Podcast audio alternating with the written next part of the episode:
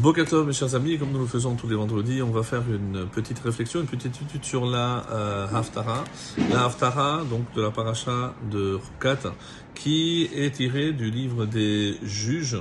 Et euh, pour bien comprendre, donc rappelons que cette période qui s'étend de plus de 300 ans, donc euh, il s'agit donc de euh, Yiftar, Jefté, et nous sommes en l'an 2787 exactement, donc on est vers la fin de la période des, euh, des juges. Et euh, pour rappeler un petit peu le contexte historique, que s'est-il passé? Euh, Il y a le roi de Hamon, donc qui, déclare la guerre à Israël, ne laissant pas Israël récupérer des territoires qui sont les leurs.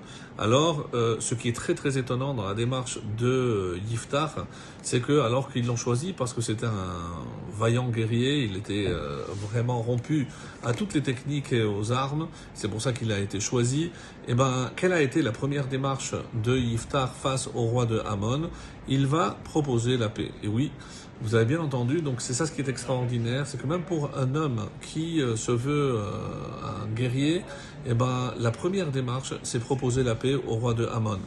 Et dans les différents arguments, donc la première fois évidemment, euh, c'est pour parler, pour ainsi dire, vont échouer, et il va essayer à nouveau. Et on a un commentateur, Don Yitzhak Abrabanel, qui lui-même était un fin politicien, qui va analyser un petit peu le contenu des arguments utilisés par Yiftar pour essayer d'amadouer le roi euh, des Ammonites pour bien lui expliquer que ces territoires n'étaient pas euh, à lui, que c'est à Sichon et Og qu'ils avaient conquis depuis l'époque de Moshe. Et là, on trouve évidemment le lien avec notre paracha, puisque c'est dans notre paracha où on va voir comment euh, la conquête de ces territoires est décrite en long large, donc, donc dans la paracha de Choukat. Et c'est le lien. Et maintenant, il vient avec des revendications comme quoi cette terre est à lui et qu'il n'est pas question qu'il les rende à Israël, que c'est Israël qui a usurpé ce territoire. Donc des arguments euh, qui euh, peut-être sont vieux de plus de 2500 ans, mais qui malheureusement sont encore actuels, puisque c'est encore la même teneur qu'on entend de nos jours. Alors, à l'image donc de, et surtout à l'étude de, de, de il, il, va essayer d'analyser euh, quels sont le type d'arguments utilisés par Iftar. Est-ce que c'est des, des, arguments historiques? Alors vraiment, il y a de tout.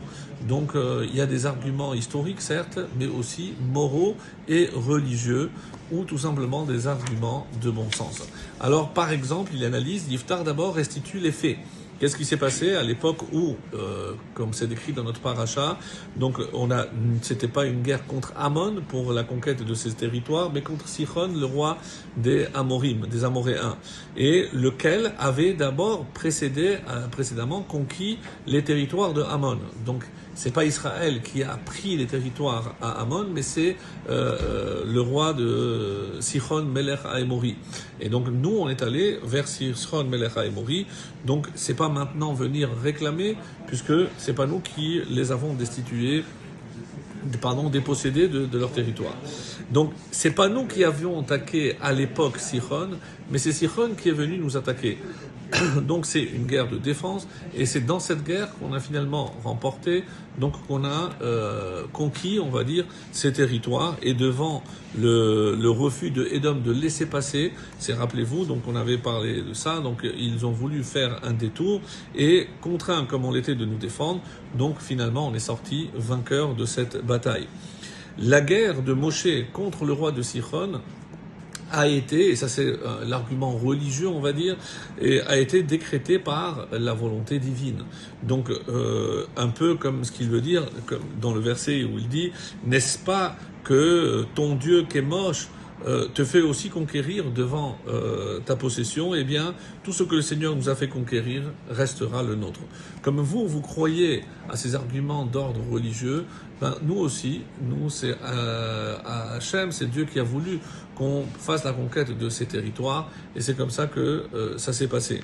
Alors, il faut dire aussi que avant, dans ce contexte des, juges, pendant euh, une longue période, le peuple juif s'est montré déloyal. C'est ce qui explique d'ailleurs que les, euh, nos ennemis, donc incités par la faiblesse spirituelle du peuple juif, euh, ont pu conquérir, reconquérir ces territoires qu'il faudra maintenant à nouveau conquérir.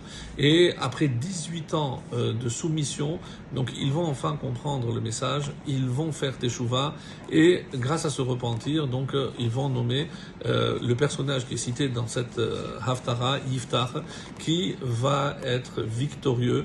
Donc on voit bien que la victoire ne dépend pas de l'envie de se battre, puisque, comme euh, Isra le souligne, euh, Yiftar, tout guerrier qu'il était, il a proposé avec des arguments, il a étudié tous les pourparlers, et devant le refus, donc seulement, donc il fera la guerre qu'il évidemment remportera. Donc, pour montrer que euh, un des arguments euh, pour conquérir et surtout pour remporter la victoire, c'est lorsque le peuple juif est proche d'Hachem.